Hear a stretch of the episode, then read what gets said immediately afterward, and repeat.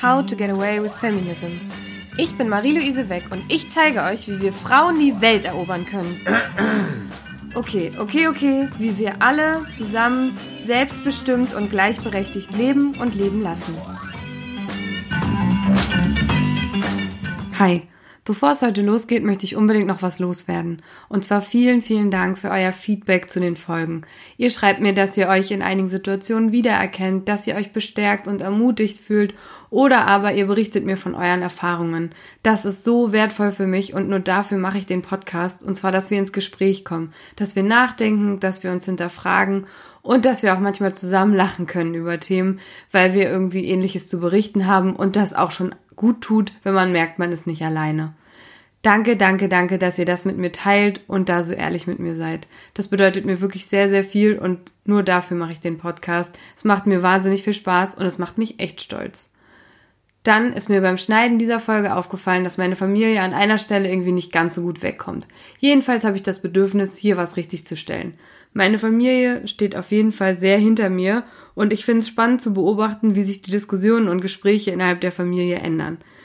Ich merke einfach, dass es uns näher zusammenbringt und die Gespräche tiefer werden und möchte an der Stelle liebe Grüße ausrichten, unter anderem an meine Mama, an meine Schwestern, an meine Schwiegermama und an meine Schwägerinnen, von denen ich ganz genau weiß, dass sie auch diese Folge wieder hören. Also liebe Grüße. Natürlich auch an meine Freundinnen, Kolleginnen und alle anderen Personen, die da draußen mithören. Danke, danke, danke, dass ihr den Podcast fleißig hört und mich jedes Mal bestärkt und wieder unterstützt. Das tut wirklich, wirklich gut. Wenn ihr jetzt auch Lust bekommen habt, den Podcast zu unterstützen oder euch fragt, wie ihr mir was Gutes tun könnt, dann kann ich nur sagen, abonniert den Podcast auf dem Kanal, auf dem ihr ihn hört, hört euch regelmäßig die Folgen an. Wenn ihr über Apple Podcasts hört, dann lasst mir eine Bewertung da, schreibt gerne eine Rezension. Das hilft mir auf jeden Fall weiter. Und ansonsten könnt ihr mich auch bei Instagram verfolgen unter dem Kanal empower-mary. Und jetzt geht's los. Heute habe ich mich, wie gesagt, einmal mit dem Feind getroffen und zwar mit dem Bundesforum Männer. Und an der Stelle muss ich nochmal korrigieren. Ich sage in der Folge die ganze Zeit Bundesforum für Männer. Das ist falsch. Es heißt Bundesforum Männer. Aber bevor es mit der Folge jetzt richtig losgeht, will ich natürlich erstmal wissen, was sagt eigentlich mein Mann dazu?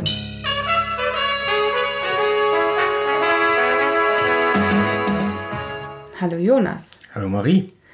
Heute haben wir gegessen, heute sind wir nicht albern, kein Lachanfall heute. Das heißt, wir starten direkt rein. Was ist dir denn von der Folge in Erinnerung geblieben? Welche drei Signature Words hast du uns heute mitgebracht? Der Sofaplatz beim Kumpel, Androzentrismus und Shireen David. Shireen David, mega, eine meiner absoluten Favorite Künstlerinnen und mein absoluter Traum, sie irgendwann hier im Podcast zu haben.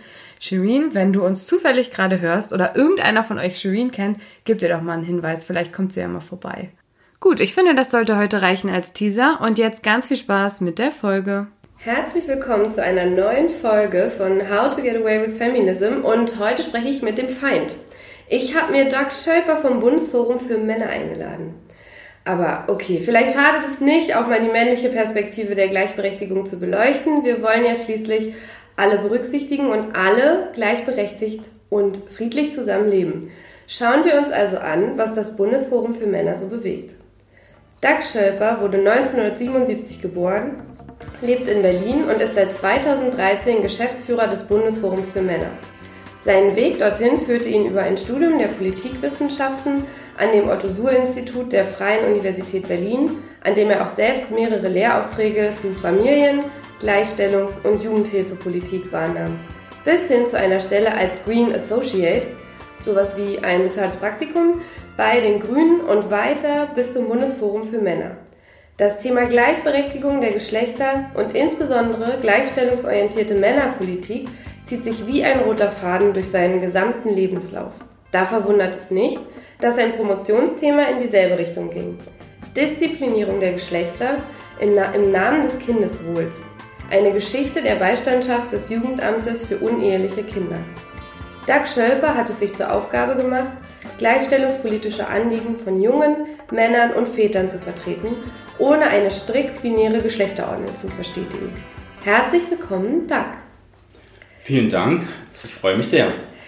Ja, wenn äh, ich mir das so anschaue, dann zieht sich Gleichberechtigung wirklich von Anfang an durch dein Leben. Und ich habe mich gefragt, wie schafft man es als Mann von Anfang an an das Thema Gleichberechtigung zu denken? Denn die Erziehung, so wie ich sie wahrnehme, bringt einen irgendwie nicht dahin, sich als Junge oder Mann darüber Gedanken zu machen, dass die Geschlechter irgendwie nicht gleich sind.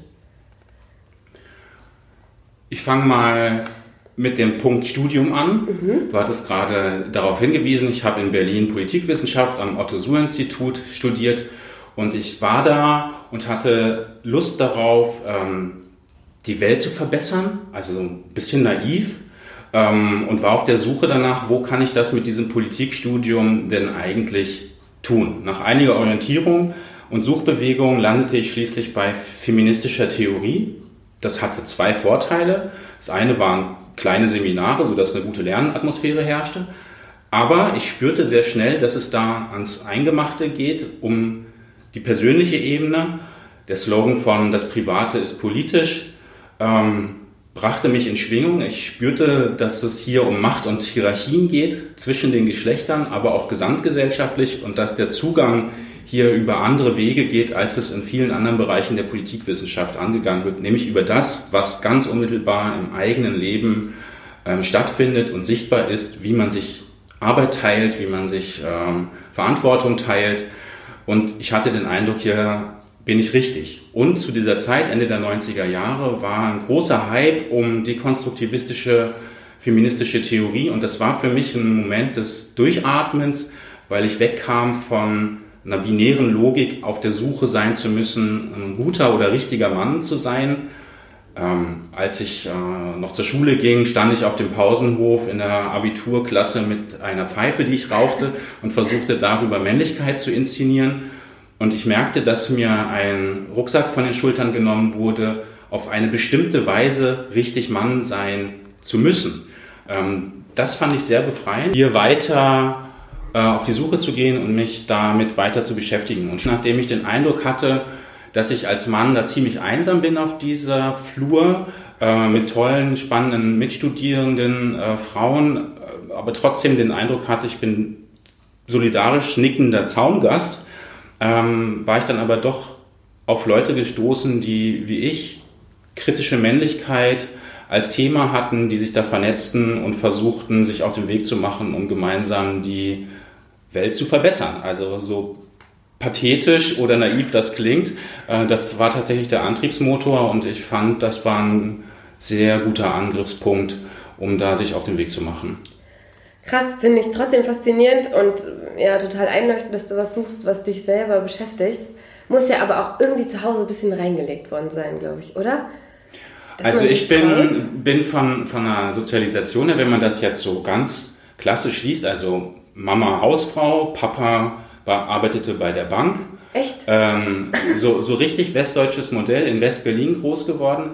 Aber ich muss auch sagen, dass die Debatten, die in den 80er Jahren sehr stark geführt wurden mit der Hassfigur Alice Schwarzer, mhm. auch immer sehr präsent waren. Ich war mhm. auch in einem Kinderladen, der von Erzieherinnen, die ganz offenkundig, also es war mir damit nicht bewusst, aber mhm. die offenkundig feministisch ähm, orientiert waren, die anders und kritisch mit dem raumgreifenden Verhalten von Jungs umgingen im Vergleich zu den Mädchen mhm. äh, und das immer schon relativ für mich selbstverständlich auch wohlwollend, kritisch begleiteten.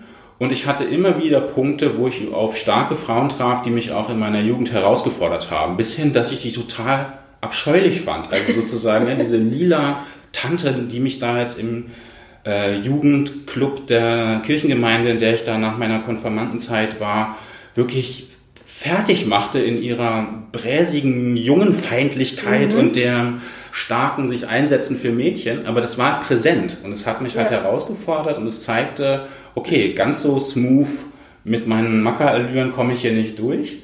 Und ähm, das war nicht immer leicht, aber ich fand daran auch vieles eine Frage von Gerechtigkeit, die mich total erreicht hat. Mhm. Und ich fand immer schon ähm, Mädchen an die Brüste grapschen, ging gar nicht. Ähm, oder ähm, ähm, sexuelle Übergriffe, die man, also verbal, mhm. ähm, fand ich total krass. Und gleichzeitig der, dieser Bruch, äh, großer Hip-Hop-Fan mit diesem ganzen Huga Huga, ähm, Echt, du hörst auch so, gerne Hip-Hop? Ähm, fand ich total großartig, Ja. aber es war eben so, eine, so ein Reibungsmoment und ich fand es daher dann auch ähm, sehr en, entlastend, dass es dann auch andere Formen gab, die das auch selbstkritisch ähm, besprachen und versuchten auch andere Formen äh, und andere Narrative zu finden. By the way, meine Kinder, jetzt 10 und beinahe 13, sind große Hip-Hop-Fans und stehen total auf Power äh.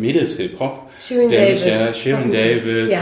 ähm, Bad Moms J Ja. äh, und wie sie so alle heißen. Ich krieg rote Ohren zum Teil und bin, also, so, wow, krass. Also aber eher unter so einem, die Offenheit mit Sexualität umzugehen Mhm. und wie offensiv das auch ist. Ähm, auch mit diesem Bitch, Bitch, Bitch ähm, ist ja so ein bisschen so, wie das auch schwarze US-amerikanische Rapper Mhm. eben mit Aneignung von Sprache, um Diskriminierung auch zu unterwandern, Mhm. gemacht haben. Finde ich großartig. Also zwei Jungs, die sich das so anhören und reintun und das viel cooler finden als äh, die tiefer gelegten Bling-Bling-Rapper. Ja. Das finde ich irgendwie super. Ja, das ach, sogar zwei Jungs. Ich dachte jetzt, Ja, ja, ja. krass. Ja. Ja, das, ich finde auch, also dieses Thema, aber das wäre nochmal eine eigene Podcast-Folge und vielleicht wären wir auch nicht die passenden Experten, aber Hip-Hop und Feminismus finde ich so spannend, weil ich auch ein riesen Hip-Hop-Fan bin, auch Deutschrap und oft so Texte höre, wo ich manchmal denke, kann, darf ich das jetzt noch hören als Feministin? Und dann sehr dankbar bin für so wie eben wie Bad Moms Day oder ähm, Shirin David, dass man weiß, die setzen sich auch dafür ein und dann kann man es irgendwie auch besser hören und ja, wieder verarbeiten. Wir sind ja heute hier, wir sind ja auch in deinem, äh, in deiner Heimat, also wir sitzen im Bundesforum für Männer und ich habe mich gefragt, wie bist du darauf gekommen, in dieses Bundesforum zu kommen? Also ich habe es vorhin kurz angedeutet, ne? du, du hast diese, den politischen Weg einfach eingeschlagen, aber gab es irgendeinen ausschlaggebenden Punkt, der dich hierher geholt hat, irgendeine lustige Geschichte? Nee, es ist eigentlich ist es profan, aber auch politisch interessant. Also ich habe 2001 angefangen, mich ehrenamtlich in so Netzwerken zu engagieren. Das hieß Forum Männer in Theorie und Praxis der Geschlechterverhältnisse, war angedockt bei der Heinrich Böll Stiftung, damals bei der Stabsstelle für ähm, Geschlechterdemokratie, heute Gunda Werner Institut. Ähm, die, wir haben dort zweimal im Jahr Fachveranstaltungen gemacht, immer mit so einem Titel Männer und, also Männer und Krieg, Männer und Sexualität, Männer und Gender Mainstreaming, so, äh, um da in den Diskurs zu kommen. Wir haben also da Fachveranstaltungen gemacht und aus dem heraus gab es eigentlich den Impuls, wir wollten eine bundesweite Vernetzung schaffen.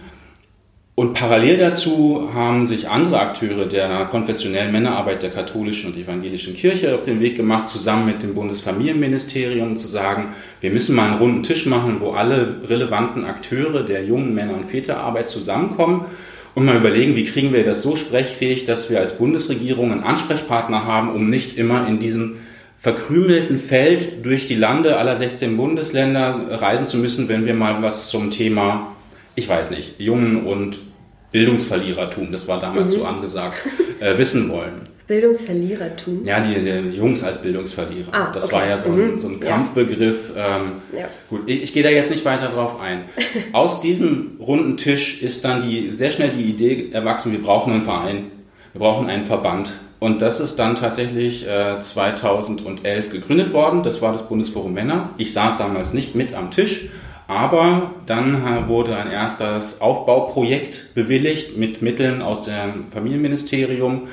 Und dann 2011 ging es los mit den ersten drei hauptamtlichen Stellen, alle in Teilzeit. Und darauf habe ich mich beworben, weil ich einfach von Kollegen, die mit an diesem runden Tisch saßen, angesprochen wurden, sagen wir, wäre das nicht was für dich? Äh, Und dann habe ich das gemacht. Und dann war ich zunächst Fachreferent und bin dann nach anderthalb Jahren aufgestiegen, in Anführungszeichen, weil der Gründungsgeschäftsführer sich anderweitig orientiert hat. Ähm, Und dann war diese Stelle vakant. Und das ist ja oft das Naheliegende, dass Ja. man dann den fragt, der schon da ist, ein bisschen sich auskennt. Ja, das stimmt. Ich habe mir mal ähm, euren Vorstand angeguckt oder ich habe mal ein bisschen auf eurer Seite gescrollt und habe so gedacht, euer Vorstand ist wirklich das Feindbild für jeden. Weiße alte Männer. Weiße alte Männer mit dunklen Anzügen. Alle heißen irgendwie Thomas, Stefan, Michael. Also schön der Thomas-Kreislauf auch einmal durch. Ja. habt ihr bewusst gesagt, ihr, also natürlich braucht ihr Männer, weil ne, die müssen, ihr kennt euch mit den Themen aus, die euch beschäftigen, so wie natürlich in Frauenorganisationen Frauen stecken. Aber ist das ein Thema bei euch, dass ihr sagt, ihr würdet auch gerne irgendwie mehr Frauen mit reinnehmen oder ist es bewusst so gewählt? Es ist historisch gewachsen, ganz klar. Dieser Verein ist, also das Bundesforum Männer als Interessenverband für junge Männer und Väter, ist gegründet worden von Akteuren, die sich selbstkritisch mit den Themen der Väterlichkeit, der jungen Arbeit oder der, des Mannseins auseinandergesetzt haben. Und es ging schon darum, ähm, hier ein Netzwerk zu schaffen und einen Raum zu eröffnen für eben jene, die sich abseits vom Mainstream kritisch und konstruktiv mit diesen Fragen von Geschlecht mhm. als Männer auseinandersetzen. Ja. Sei das pädagogisch in der jungen Arbeit, sei das auch durchaus durch die Erfahrung von Trennung, Scheidung. Also Teile mhm. der Väterbewegung stecken schon auch mit im Bundesforum drin. Da können wir auch nochmal drüber reden. Mhm. Es gibt aber auch eine große Linie, die aus einer patriarchatskritischen, profeministischen Ecke kommt. Oder ja. antisexistischer Diskurs der 80er Jahre, mhm. die da so ihre Wurzeln drin haben. Und das kam zusammen. Und hier ging es schon darum, auch deutlich zu machen, Männer übernehmen Verantwortung für die Frage von Gleichstellung und behandeln das nicht weiterhin als Aufgabe der Frauen, wo man sagt, so ja, ja, ist gut, macht mal. Ähm, wir stellen uns euch auch nicht entgegen, aber es ist nicht unser Bier. Ja, Sondern zu sagen, nee, das ist, äh, das ist durchaus unsere Angelegenheit. Und es geht einerseits um solidarisches Allyship, also wir unterstützen die Anliegen von Frauen. Wie Frauenhäuser müssen gut finanziert sein. Mhm. Klar, Riesenausrufezeichen. Ähm, äh, Equal Pay, endlich her damit. Wir ja. brauchen die Gleichheit, um Augenhöhe herzustellen. Ja, also das sind gemeinsame Anliegen, wo wir ganz klar Alliierte im gemeinsamen ähm, Streben um Gerechtigkeit sind. Aber wir sehen eben auch, dass Männlichkeit bei aller Privilegiertheit, die es überhaupt nicht in Abrede zu stellen gibt, eben auch ihre Kosten haben. Also mhm.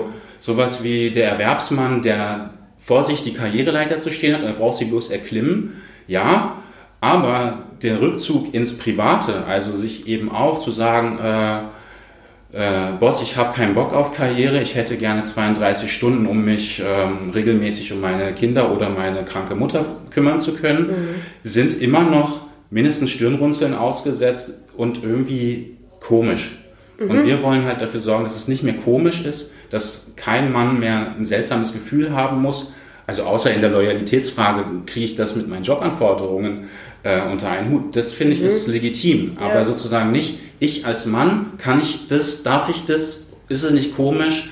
So, das wollen wir auflösen. Diese Form von Männlichkeitsvorstellungen, die einem da auch im Wege stellen. Okay, unter dem Aspekt finde ich es gut.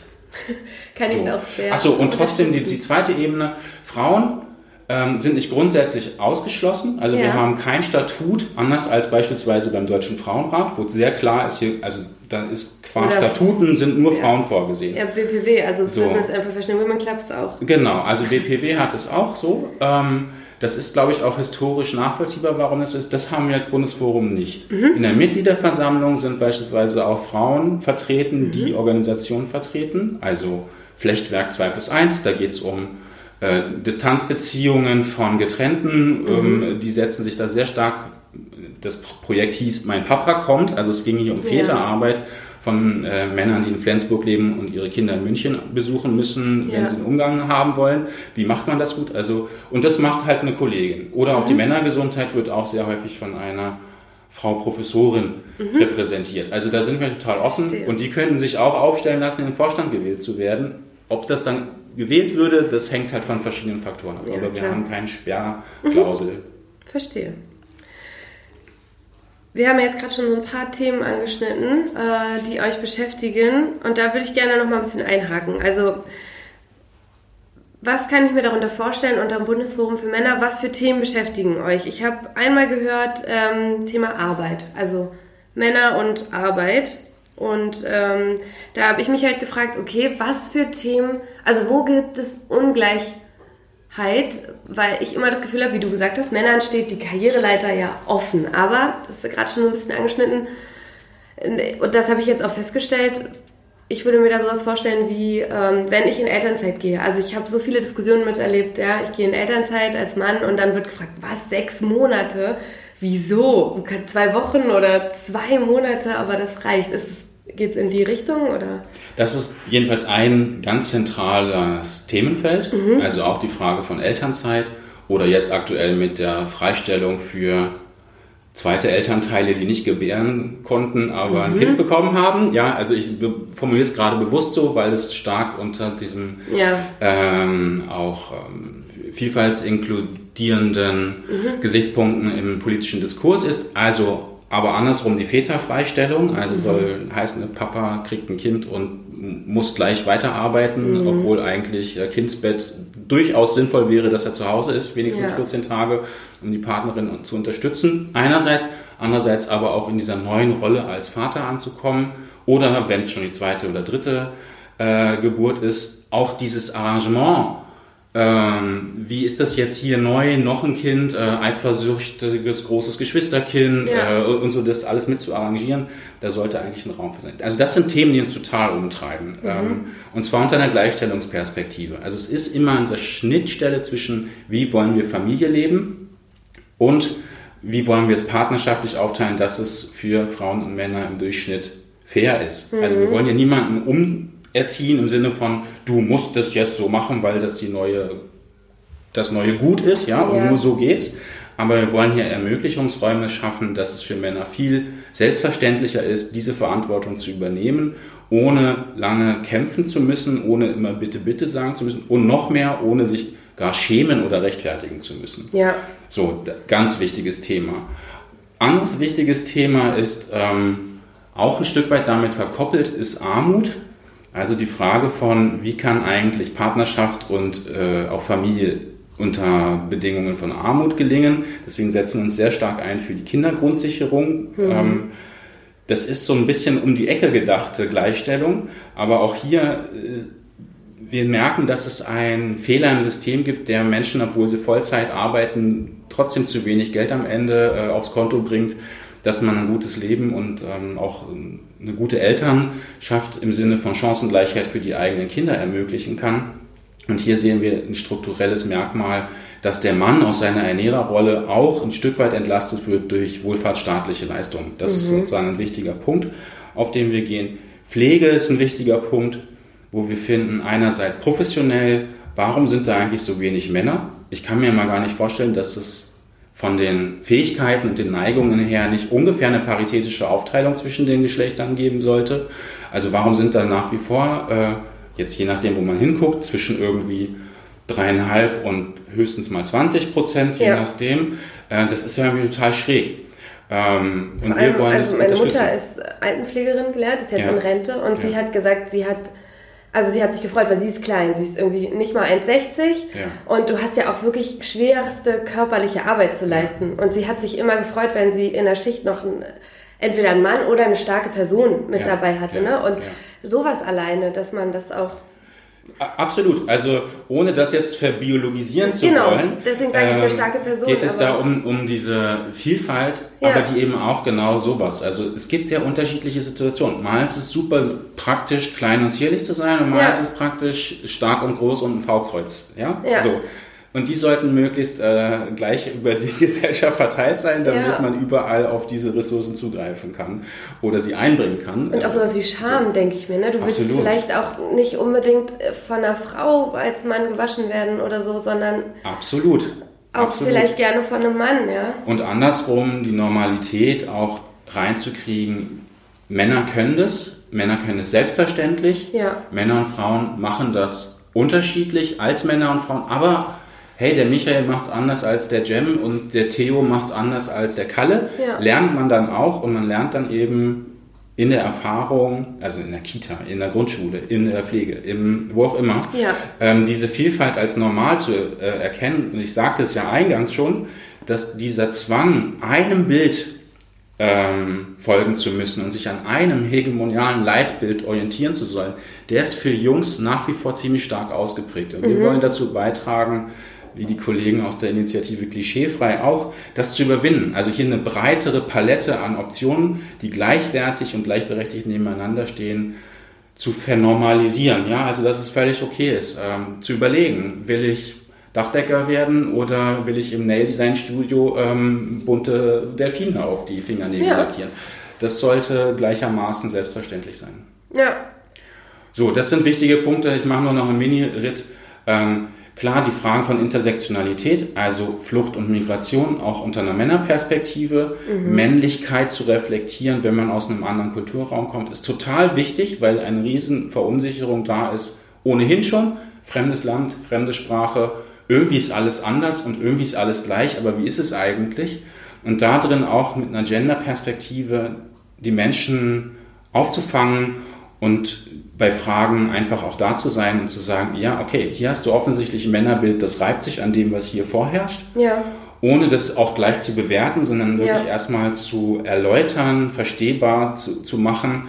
Ähm, wir hatten ein tolles Projekt ähm, nach 2015, als die große Migrationsbewegung nach Europa war und nach Deutschland war, ähm, wo in einem Workshop ein junger Mann sagte, nach dem, ich glaube, am besten ist es, wir werfen mal diese Männer-Gender-Box ins Mittelmeer und kommen hier mal sozusagen neu an und konfigurieren uns neu. Also einfach cool. so. Also ja. da war einfach so völlig klar, dass all diese Klischees und dann hatte man so dieser muslimische Mann, der mhm. das, die, da war eine völlig klare, einmal adressiert, einmal zwei, drei Stunden darüber diskutiert, mhm. dass äh, sehr schnell was in Bewegung kam, zu sagen, eigentlich ist es eine Riesenchance, das anders zu machen, als es jetzt in Syrien oder Afghanistan vielleicht auch passförmig war, aber hier eben ähm, dann auch als Hindernis wahrgenommen wurde. Und da war einfach eine ganz klare Haltung, nee, ich muss das jetzt durchsetzen, sondern nee, ich bin ja beweglich. Also und cool. da eine, ja. eine große Offenheit spürbar zu haben. Das war kein Einzelfall, sondern es war eher ähm, häufig, also häufig, dass da so eine Offenheit, eine Beweglichkeit drin war und eine Suche nach, okay, wie kann ich denn hier eigentlich sein und wie kann es funktionieren? Ja. Mit allem Frust, also einen ganzen Frust von, wie kann Sexualität hier funktionieren, mhm. äh, da eigene kulturelle Schranken und gleichzeitig Erwartungen ja. äh, und Arbeit, welche Rolle hat das, ähm, mhm. welche Verantwortung trage ich als Mann, der meine Familie, die in der Heimat geblieben ist, versorgen mhm. soll, was ist das eigentlich mit diesem Versorger, Ausrufezeichen, ist das eigentlich cool oder nicht, mhm. wenn ich darunter leide, wie gehe ich damit um? Riesenthema ist beispielsweise psychische Gesundheit, ist ja. in vielen Kulturräumen extrem schwierig, also mhm. wer da einen Druck verspürt, ähm, ist ganz schnell am Rand der Gesellschaft und wird ausgesondert als bekloppt, verrückt, irre. Äh, und da ist eine riesengroße Berührungsangst. Also selbst Traumatisierung konnte nicht auf dieser Ebene ohne unmittelbar besprochen werden. Mhm. Und das viel stärker bei Männern. Das mhm. war zu beobachten.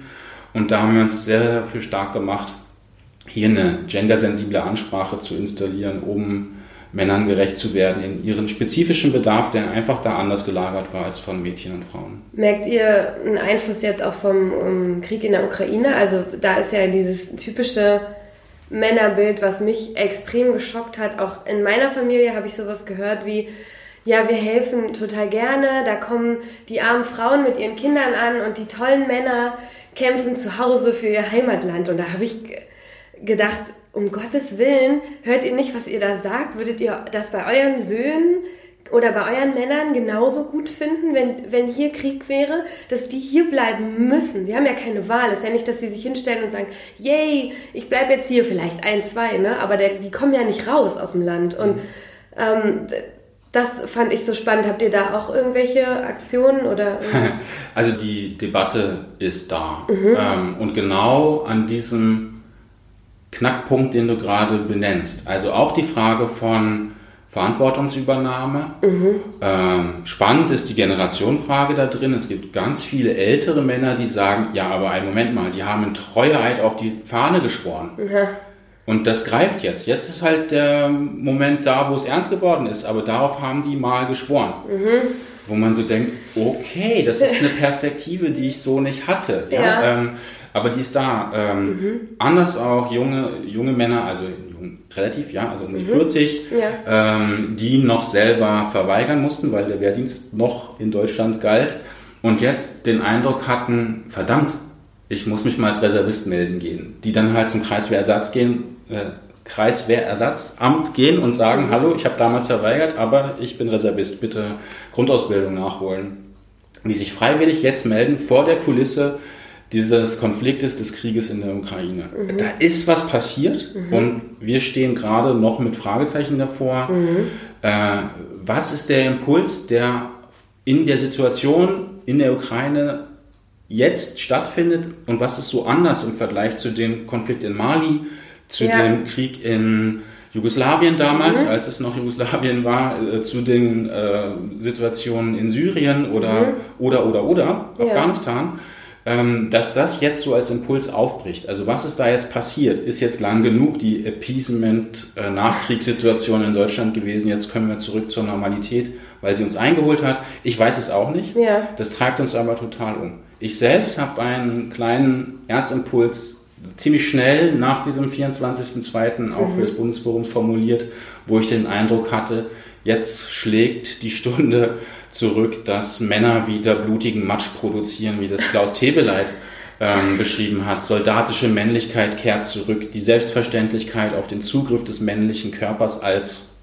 Kriegsmaschine, die sich aber auch willenlos zu opfern hat, ähm, zur Verteidigung hehrer, höherer Ziele.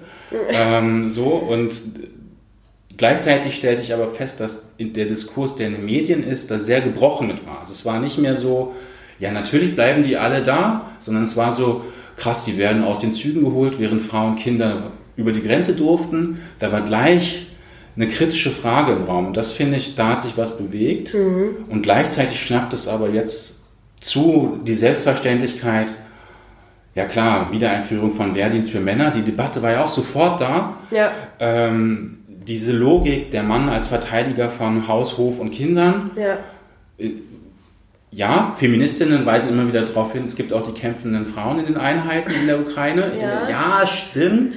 Trotzdem, die Selbstverständlichkeit und die Ausreiseverbote gilt nur erstmal für Männer. Genau. Die Frauen, die da als Soldatinnen ähm, ähm, eingeschrieben sind, die dürfen auch nicht desertieren, ist klar. Äh, Ja, die, ja, klar. Ja, also sie sind eben Soldatinnen. Aber Aber die hatten die Chance zu sagen, ich möchte nicht. Ja, sie haben sich zumindest für den Beruf entschieden. Genau. Äh, so, oder für äh, meinetwegen auch den Freiwilligendienst. Ja. Aber ähm, das ist ja eine bewusste Entscheidung dann dafür, während der, Genau. ich sag mal, Bauingenieur, der nie vorhatte, als Soldat tätig zu sein, jetzt das Land nicht äh, verlassen darf, aber das Land verteidigen muss, wie auch immer er dann da eingesetzt wird, ist schon eine Zwangssituation, Mhm. ähm, die qua Geschlecht äh, vergeben ist. Ja. Finde ich es sehr spannend, was jetzt in Finnland oder so, da gibt es ja eine allgemeine Wehrpflicht und eine viel allgemeinere Haltung von Frauen und Männer machen das gemeinsam als Projekt der Landesverteidigung. Finde ich auch alles sehr gruselig, dass diese Wohlfahrtsstaatlichkeit und dass die jungen Staatschefinnen äh, in einem Land leben, in dem dieses alle, wir haben Bunker in allen Städten und äh, wir sind hier an dieser ewig langen Grenze zu Russland, zu dem jetzigen Aggressor und das haben wir schon immer gesagt, wir sind immer schon vorbereitet. Das, was bei uns als Prepper belächelt wird, ist dort der Normalzustand. Und ich denke, okay, und darauf fußt die ziemlich egalitäre nordische Gesellschaft. Das ist total spannend, habe ich selber auch noch gar nicht durchdrungen. Also ob das vielleicht auch uns irgendwann, wenn wir ein bisschen mehr Gleichberechtigung haben, in die Richtung geht. Oder? Ja, oder ob das, also ich dachte immer, es sei ein Widerspruch. Also Ja. diese Orientierung an äh, Wehrtüchtigkeit, Ja. ähm, dass das quasi so ein restpatriarchalisches, rückwärts schon fast rittertümliches äh, historisches Relikt sei, muss jetzt aber sehen und begreifen, dass feministische Außenpolitik und diese Form von allgemeiner Wehrhaftigkeit zusammengehen. Und dass es nicht zwingend so ist, man muss eigentlich pazifistisch in der Grundhaltung ähm, Militär und Waffen ablehnend sein, um progressiv sein zu können. Ja. So, also es ist kein Stimmt. automatischer Widerspruch. Es fordert mich total heraus, weil ich Ja. eher aus so einer Haltung komme von stell dir vor, es ist Krieg und keiner geht hin. Ja. Ähm, so. Ja. Und jetzt aber feststelle, nö, also wenn der Krieg zu uns kommt, sind wir alle bereit. Lässt mich erstmal schlucken und auch äh, erschaudern. Ja. Aber wir sind da als Dachorganisation erst an dem Punkt, in diese Debatte überhaupt zu gehen Ja. und zu spüren, wo sind wir eigentlich, was haben wir selber da drin für Konflikte Ja. äh, und wo wollen wir auch die Gesellschaft hinlenken. Ja, spannend.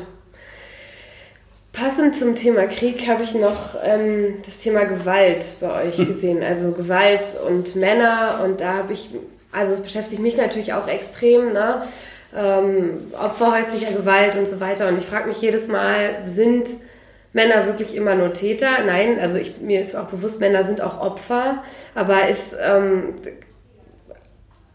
ist Männergewalt eine andere als Frauengewalt? Habt ihr da irgendeine Debatte? Habt ihr da irgendwas rausfinden können für euch?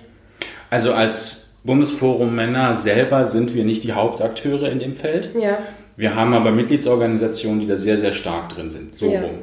Und dadurch ist auch die Debatte sehr präsent. Das Bundesforum selber war mit Teil der Kampagne, die äh, vom, Bundes, vom Bundesfamilienministerium angeschoben und auch unterstützt wurde. Stärker als Gewalt hieß die, mhm. äh, wo es darum ging, die breite Aufmerksamkeit aufs Thema der häuslichen Gewalt zu richten. Also wenn du nebenan hörst das, greif zum Hörer und ruf die Polizei. Mhm. Ähm, nicht weghören, sensibel sein, äh, breit sensibilisieren, Ärzte, die was wahrnehmen. Mhm. Bitte nicht lange zaudern, sondern mhm. lieber mal zu schnell, aber dafür sozusagen die Schutzmomente anlaufen lassen. Ja. Das haben wir als Bundesforum Männer sehr unterstützt. Einerseits, weil uns klar ist, die Polizeistatistiken bei aller Unzulänglichkeit, die die haben, sind ja, ja recht deutlich. Mhm. 80 Prozent der häuslichen Gewalt trifft Frauen, 20 Prozent ungefähr Männer. Mhm. Erstaunliche Erkenntnis überhaupt, dass dieser Anteil von Männern so hoch sein soll. Mhm. Ähm, ist ja immer auch noch umstritten zum Teil oder ist das eigentlich das Gleiche? Werden hier Äpfel und Birnen gemessen? Aber sei es drum. Ja. Es ist erstmal so, dass diese Verhältnisse ungefähr in dieser Größenordnung da sind. Und die nehmen wir ernst und zur Kenntnis und setzen uns dafür ein, dass dementsprechend auch Maßnahmen ergriffen werden. Ich habe vorhin schon mal kurz gesagt, die Finanzierung von Frauenhäusern ja. Ist immer noch unterausgestattet und es muss geändert werden. Ja. Die Hilfsangebote müssen klarer sein. Es muss eine selbstverständliche Welle laufen, die darauf aufmerksam macht und immer wieder auch für jede nachfolgende Generation, hier gibt es Angebote, das ist die Telefonnummer. So, das Gleiche muss aber auch für Männer geschehen und geschieht ja. zum Glück auch. Es gibt eine bundesweite Fach- und Koordinierungsstelle Männerschutz, nennt sie sich, ja, etwas sperrig. Gehört, aber, ähm, Sind die Kollegen von der Landesarbeitsgemeinschaft Jung- und Männerarbeit in Sachsen, die da die Trägerschaft für haben, in Dresden also angesiedelt, die koordinieren hm, den Aufbauprozess in der gesamten Republik, um überall Angebote für betroffene Männer von häuslicher Gewalt anzubieten. Im Moment haben wir ungefähr 29.000 hm, Betroffene, äh, also die Statistik von 2019 weist ja. ungefähr 29.000 betroffene Männer von häuslicher Gewalt aus. Mhm. Dem gegenüber stehen zwölf Einrichtungen mit irgendwie 38 Plätzen. Ja. So, das ist nicht ausreichend, ist aber wirklich ein wichtiger Anfang, der da gemacht wurde vor ja. einigen Jahren jetzt.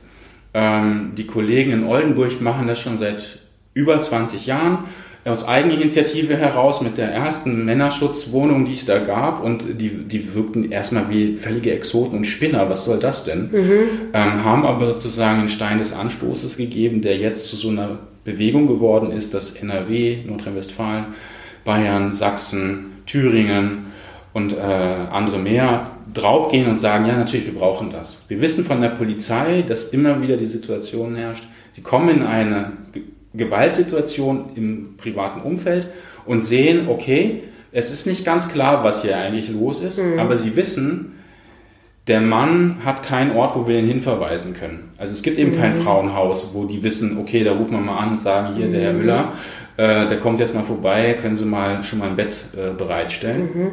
Es gibt dafür keine Auffangstruktur. Interessant ist auch das Phänomen, dass viele Männer rausgehen, obwohl sie eigentlich ein bisschen mehr Opfer sind in der Situation und sagen, wo soll denn die Frau mit den Kindern jetzt hin? Soll die unter der Brücke schlafen? Also suche ich mir einen, einen Sofaplatz bei einem Kumpel. So, also das ist, ist mhm. immer noch ähm, ein starkes Phänomen. Ähm, und ganz klar, ich würde auch gerne nochmal global drauf schauen. Gewalt ist häufig eine Mann-männliche Gewalt. Und das wird ein Stück weit in der Gender-Debatte so an den Rand gedrängt weil da der Fokus enger auf die private, unmittelbare häusliche Gewalt gelenkt mhm. wird, wo ganz klar Frauen dominieren in der, in der Opferrolle. Mhm. Ähm, aber ich sehe schon einen großen Zusammenhang und ein Fragezeichen, was ist das eigentlich für ein Doing Gender unter Männern, dass es dazu dieser Gewalt in räuberischer Erpressung, mhm. äh, Straßengewalt oder junge Männer, die sich einfach mal so auflauern und einen niederknüppeln. Ähm, was ist das? Also was ist das für ein Phänomen? Und da muss man unter Gender-Aspekten, glaube ich, sehr viel stärker hinschauen und das auch als eine Form von Gender-Based Violence ähm, analysieren. Ohne dass ich damit jetzt aber die äh, von Frauen erlebte Gewalt, die von Männern ausgeübt wurde, in irgendeiner Weise negieren will oder relativieren Nee, oder bagatellisieren will, Nee, sondern es ist sozusagen ein eigener Track daneben. Und das ist für uns als Bundesforum die große Herausforderung. Solidarität mit betroffenen Frauen, Ja. ganz stark, ganz klar einsetzen, auch, auch in so wirklich komplizierten Sachen wie, wie ist es eigentlich nach Trennung und Scheidung, wenn es da zu Gewalt gekommen ist. Hier Ja. muss der Schutz des Kindes und der Betroffenen ganz, ganz hoch gehalten werden. Ja. Und trotzdem andersrum, was ist eigentlich, wenn die vielleicht selteneren Fälle, ich, ich, das Hellfeld ist da nicht so ganz aussagekräftig, ähm, wo Männer die Betroffenen sind, wo sind die Orte, wo die mit ihren Kindern hin können, äh, um vor der Partnerin auch in Schutz genommen zu sein. Ja. Und sei das in Anführungszeichen nur psychische Gewalt, die sie ausübt, äh, Erniedrigung, Demütigung, Beschimpfung und so weiter Ja. ähm, dass das in einem guten und adäquaten Verhältnis A gesehen wird und richterlich oder auch in der Jugendhilfe ähm, gesehen und da auch professionellen Umgang mit gefunden wird. Da stehen wir ganz am Anfang. Ähm, und als letztes mache ich noch einen Werbeblock zum Männerhilfetelefon. Ähm, 0800 123 zweimal die 9, zweimal die 0. Können wir auch gerne in den Show Notes nochmal. Genau, ähm, ist das Hilfetelefon Gewalt an Männern, Schwerpunkt auch hier häusliche Gewalt, ähm, ist eingerichtet worden von den Bundesländern Nordrhein-Westfalen und Bayern. Jetzt hat sich Baden-Württemberg angeschlossen. Ähm, ist super. Äh, die Kollegen berichten, dass die äh, gar nicht dem Bedarf gerecht werden können, weil die einfach, das sind viel zu Ja, wenig das wollte Leute. ich gerade fragen. Also wird es in Anspruch genommen? Ja, es wird total in Anspruch genommen. Ähm, die haben das Problem, Sprechzeiten sind Montag bis Donnerstag 8 bis 20 Uhr, Freitag 8 bis 15 Uhr, am Wochenende nicht. Juhu! Ähm, Und meistens am so- Wochenende, wenn beide Paare auf, oder Partner aufeinandertreffen. zumindest, das ist ja auch, ich sag mal so, ähm, unter der Woche arbeitet man. Wann hätte man mal die Zeit, sich darum zu kümmern und vielleicht zum Handy zu greifen, auf der Parkbank Hilfe zu suchen? Ja. Ähm, ist am Wochenende. Die haben auch nicht so viele parallele Leitungen. Das heißt also, der, der anruft, hat öfter mal Piep, Piep, Piep äh, Besetzton. Ähm, echt schwierig, aber es war überhaupt ein weiter Weg dahin, dass Ja. das neben dem Frauennotruf etabliert wurde.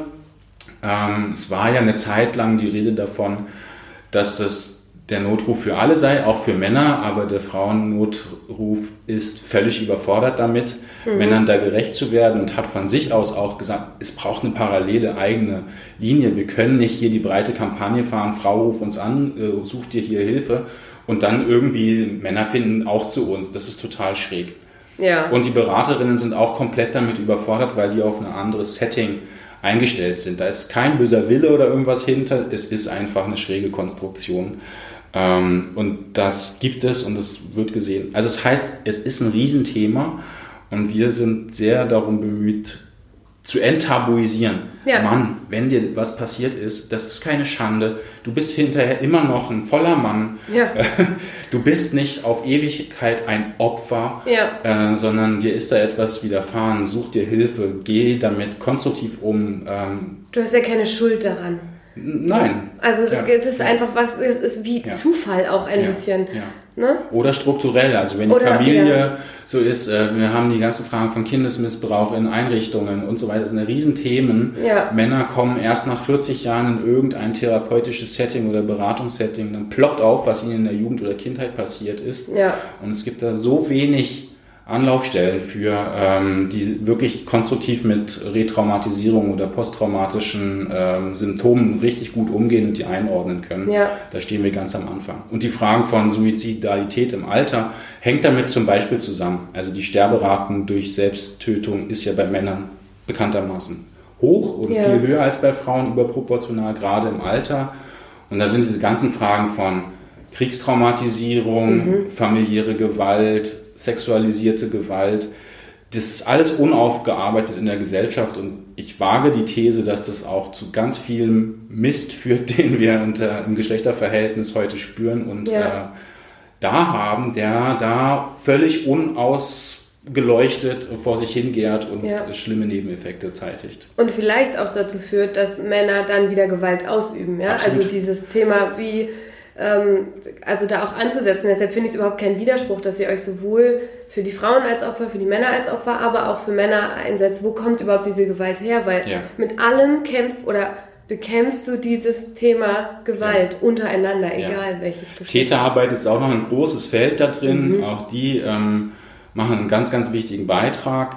Einerseits zum Schutz von ihren Opfern, also auch eben Vielfalt Kinder und, und Frauen, ähm, ist auch ein ganz klares Selbstbekenntnis in diese Richtung, zu intervenieren, zu sagen, es geht nicht. Ähm, Selbstverantwortung zu übernehmen, aber da ist auch ganz stark die Frage nach dem Verstehen, nach den Mustern, Ja. dem, ist das eine Form von gelernter Kommunikation? Und die These ist ja, dass dem so sei. Also, dass Männer stärker als Frauen lernen, ähm, wenn du an einen Punkt kommst, wo du mit Argumenten nicht weiterkommst, dann ist Gewalt ein probates Mittel. Um das zu unterminieren und wirklich aufzuweichen, das ist eine riesige Herausforderung. Also wenn man das in der Sozialisation verinnerlicht hat, das wieder in Frage zu stellen, ohne dabei in eine Identitätskrise zu geraten Ja, und äh, Alternativen aufzubieten, wie kann man es anders machen oder auch zu lernen, hm, vielleicht gibt es kein gutes Recht für mich, immer meinen Willen durchzusetzen. Ja. Oh, schau an, äh, wahnsinnige Erkenntnis, aber ähm, das ist wirklich nicht trivial. Und Ja. da äh, sind die Kollegen und Kolleginnen in diesem Feld dran und machen eine wirklich richtig schwierige Aufgabe, eine herausfordernde Arbeit und immer auch vor diesem, dieser Herausforderung, ich habe es mit einem Menschen zu tun und nicht mit einem Monster. Ja. Bei aller schwerwiegenden, krassen Situation, Ja. die der vielleicht ausgelöst hat, also wo er wirklich die Verantwortung trägt. Und es immer wieder aber auch zu begreifen, es sind Menschen, die wirklich krasse Dinge tun Ja. und sie in die Verantwortungsübernahme zu kriegen. Und wie gelingt mir das? Und wie komme ich eigentlich auch selber da in eine Position als beratende Person, nicht auf dem hohen Ross zu sitzen, Ja. sondern ähm, hier in einen guten professionellen Kontakt zu kommen. Extrem herausfordernd, Ja. sehr, sehr, sehr große Wertschätzung von mir für die Kolleginnen und Kollegen, Ja. die das machen. Äh, Und auch hier braucht es breite Unterstützung, damit das gelingt. Das ist auf jeden Fall für den gesellschaftlichen Frieden eine extrem wichtige Aufgabe. Ja, und ihr setzt ja auch so ein bisschen an bei dem Thema dann auch in der Kindheit, ne? Also, was du vorhin auch schon sagtest, äh, dieses, was ist ein Junge, was ist ein Mädchen, äh, wie werde ich erzogen, ja, ich kann meinen Willen durchsetzen, ja, bis zu einer bestimmten Grenze. Ich glaube, Mädchen manchmal müssen eher lernen, ja, du darfst auch Sachen verlangen und Jungs müssen lernen, ja, du kannst Sachen verlangen, aber manchmal geht's halt nicht. Ja. Ähm, und du musst auch ein bisschen um dich rumschauen und so. Ja, also Sozialkompetenz zu vermitteln ist einfach für all Gender total Ja. wichtig. Ja, Und darin auch, also diese ganzen Kampagnen von mehr Männer in Kitas Ja. oder mehr Männer in Grundschulen Ja. oder auch in den sozialen Bereich äh, der Jugendarbeit und so weiter, ist total wichtig. Einfach um diese Vielfalt an Optionen und Umgangsweisen lernen zu können. Es ist einfach wichtig, dass Mädchen und Jungen Vorbilder haben, die sehen, okay, der eine erhebt die Stimme, der andere duckt sich weg, der dritte macht noch was anderes. Moderiert. So, moderiert, äh, keine Ahnung. Mhm. Und hoffentlich sehen sie, keiner haut mit der Faust aufs Nasenbein, ja. Sondern vielleicht äh, hält inne und meinetwegen auf den Tisch und ist dann mal laut. Aber Ja. es ist sozusagen, okay, aber man muss es ja erleben, wenn diese Mhm. ganzen Räume letztlich von Frauen dominiert werden, haha, oder den Frauen zugewiesen werden, würde ich ja eher sagen, Mhm. Ja. ähm, dann ist das die, ne, ein Teufelskreis, Ja. aus dem man ganz schwer rauskommt. Klar, die Vielfalt von Frauen und Weiblichkeit erleben die Kinder hoffentlich. Ja. Äh, wobei auch da eine homosoziale Schließung zu beobachten ist, ist schon auch ein Schlag Mensch, äh, wo mehr Vielfalt wünschenswert wäre. Ja.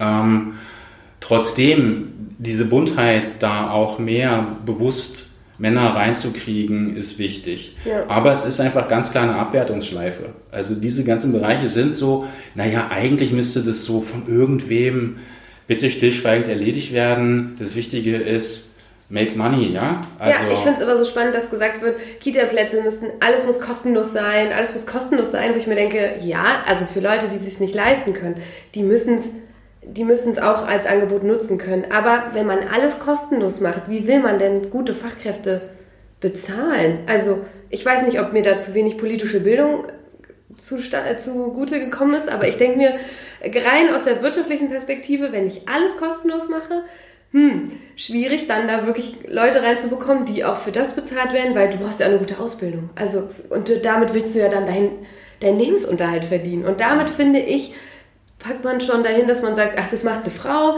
die braucht eh nicht so viel verdienen, weil der Mann bringt das Geld nach Hause. Mhm. Ge- Gefühlt. Da, da liegt jedenfalls ein extrem schwierige Herausforderung und ein Knackepunkt. Ja. Also die Frage der Wertschöpfung ist ungelöst. Also Mhm. solange wir in den kapitalistischen Logiken sind, wie durch äh, Produktion äh, und Abschöpfung und Mhm. so weiter der Wert erzeugt wird, ist es sehr, sehr schwierig, diese sozialen Bereiche, die personennahen Dienstleistungen in diese gleiche Logik zu kriegen. Mhm. So, ähm, inwieweit ich jetzt dem zustimme, so nach dem Motto, Kita muss auch adäquat von den NutzerInnen bezahlt werden oder ob es eigentlich eine öffentliche Daseinsversorgungsfrage ist, die über Steuern zu organisieren Mhm, wäre. oder- ja. Darüber muss man im Einzelfall auch nochmal wirklich gut nachdenken. Mhm. Das fehlt mir oft in der Gleichstellungsdebatte ähm, und da nehme ich mich nicht aus. Mhm. Also es bräuchte harte Fach, äh, volkswirtschaftliche Berechnungen. Mhm. Wirklich zu sagen, wie kriegen wir es denn hin? Also wirklich jetzt mal durchrechnen, dass alle im sozialen Bereich ähm, auf einem ähnlichen Niveau wie, ich weiß nicht, Fondsmanager Mhm.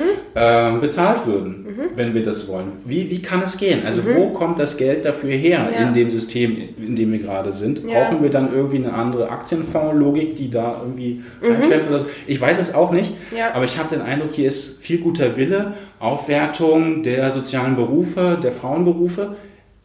Jeder stimmt zu, nickt, aber die Ja. Frage, wo kommt das Geld dafür her, Ja. ist ungeklärt. Ja. Äh, zumindest äh, nehme ich es nicht wahr, bin ich Nee. vielleicht auch zu wenig gebildet. Genau. Aber es ist wirklich der, der ganz, ganz zentrale Knackpunkt. Ja, ja, also sehe ich auch so. Vielleicht ähm, erziehe ich oder erziehen wir einfach dann unsere Kinder dahin, dass sie sich das dem mal annehmen in die Richtung, damit wir jemanden haben, der das berechnet. Weil ehrlich gesagt, ich würde Ja. meinen Job nicht mehr gerne wechseln wollen und dahin irgendwelche Berechnungen, aber irgendwie. Ja. Also vielleicht hört uns ja eine Volkswirtin oder ein Volkswirt zu und sagt, Bitte. Mensch, wir haben hier mal ein paar tolle Studierende, die brauchen für ihre Abschlussarbeiten Oh noch ja. Themen oder sowas. Sehr gerne. Bitte mal die große volkswirtschaftliche Durchrechnen von solchen Ja. Modellen. Also was braucht es eigentlich, um Kita gut zu bezahlen? Und was braucht es eigentlich, um Pflege, Altenpflege, Krankenpflege, äh, ambulante Pflege Ja. äh, adäquat zu bezahlen? Und adäquat bitte nicht so ja, man kann sich dann bei Aldi Über eine Limo halten. kaufen, über Wasser halten, Ja. sondern eben wirklich äh, normales adäquat. mittelständisches Leben So. führen. Ja. Ähm, ich habe noch ein Thema und ich finde keine Überleitung, aber das ist mir irgendwie wichtig. Ähm, das ist Medizin. Das hat mich ähm, auch extrem zum Nachdenken gebracht, weil ich kannte natürlich das Thema Frauen in der Medizin. Also der weibliche Körper ist nicht erforscht und so weiter. Und der Nullpunkt der Medizin ist der männliche Körper. Aber ich habe bei euch erfahren, so ein bisschen auf der Seite, ja, der Nullpunkt ist ein Mann, 1,80 groß, gut gebaut, sportlich aktiv. Das ist natürlich nicht jeder Mann. Also habt auch ihr Männer da, seid eigentlich nicht gut abgedeckt. Oder wie kann ich es verstehen? Also du fragst ja jetzt nach der Medizin, das ist die eine Facette des größeren Gesundheitsthemas. Genau. Ähm, ich bleibe jetzt trotzdem mal enger bei Medizin. Ja. Wir stellen fest, dass es eine Bewegung gab, zum Glück, in, in sowas wie der Männerarzt als adäquate Parallelstruktur zum Frauenarzt. Ja. Also das ist normaler würde, dass sich Männer um ihre körperliche Gesundheit kümmern. Gibt es einen Männerarzt? Es gibt, naja, es, wie gesagt, es gab diese Bewegung dahin und Ja. es ist ein Stück weit so, dass das auch als Berufsbezeichnung, Zusatzbezeichnung durchaus bei Ärzten vorhanden ist. Ich bin Männerarzt, sind in der Regel Andrologen, hm, was das dann auch immer äh, umfasst, das ist so ein bisschen eine schwammige Berufsbezeichnung. Häufiger oder oft sind es eben Urologen, die Ja. sich eben um diesen ganzen Genitalbereich da irgendwie kümmern. Ja. Und darauf dann auch leider, wie ich sage, fokussieren, weil der Mann besteht nun nicht nur aus Bereiche von Prostata, Penis und Ja. äh, so äh, und Zeugungsfähigkeit, sondern hat auch andere Körperbereiche, die dann ein Stück weit dann im Schatten stehen. Das finde ich schwierig. Trotzdem die Bewegung dahin zu sagen, hm, es zwickt und zwackt, geh doch mal zum Arzt, da fasse ich mir selber in die Nase, bin ich total schlecht. Also der Zugang in diesen in diesen Gesundheitsapparat, Ja. ähm, der fällt Männern ungleich schwerer als Frauen, die schlicht aufgrund der Tatsache, dass es da eben mit der Pubertät einfach Ja. einen ganz anderen körperlichen Bruch gibt, wo es Ja. dann echt Fragen gibt, okay, Arzt, hilf mal oder Ärztin, hilf mal.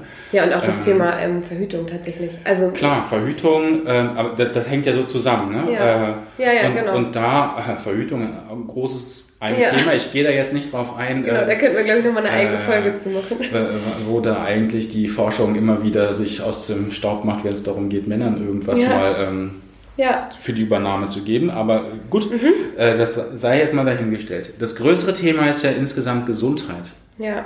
Gesundheit ist ja mehr als die Abwesenheit von Krankheit, ähm, was nicht immer so gesehen wird.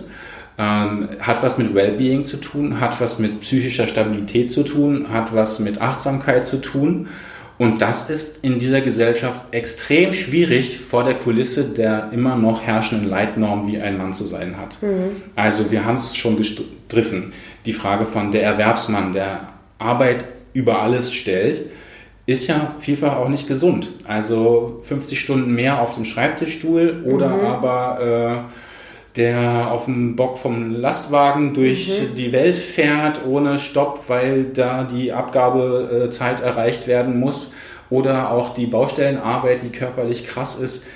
All diese Facetten und auch hier, ich möchte nicht ausspielen gegen die körperlichen Belastungen von Frauenjobs, also die in der Pflege, in der Ja, ähm, ähm, die auch in der Fabrik arbeiten, die Reinigungskräfte und dergleichen Ja. mehr, auch extrem krasse Arbeit. Ja. Und trotzdem die, die Bereitschaft der Gesellschaft auf die körperlichen Malessen von Frauen zu schauen und dass auch, dass Frauen es selbstverständlich finden, Ja. sich darum zu kümmern, Ja. ist halt ganz anders ausgeprägt.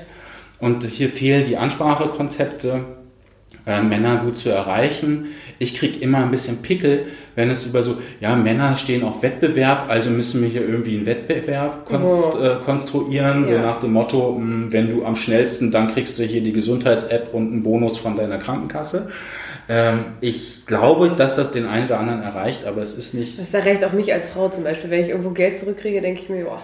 Genau, aber die Frage ist ja, Ja. sozusagen, wie, wie ist die Ansprache? Ja. Also brauchen Männer wirklich immer äh, das Siegertreppchen, äh, den Pokal als Bildsprache, Ja. ähm, die, die Startlinie beim Sprint, also so diese, diese sportliche Wettbewerbsmythologie, die, die mich ansprechen und abholen soll, um mich dann endlich mal zu bewegen, ja, oder ein bisschen weniger Zucker oder Fett zu mir zu nehmen.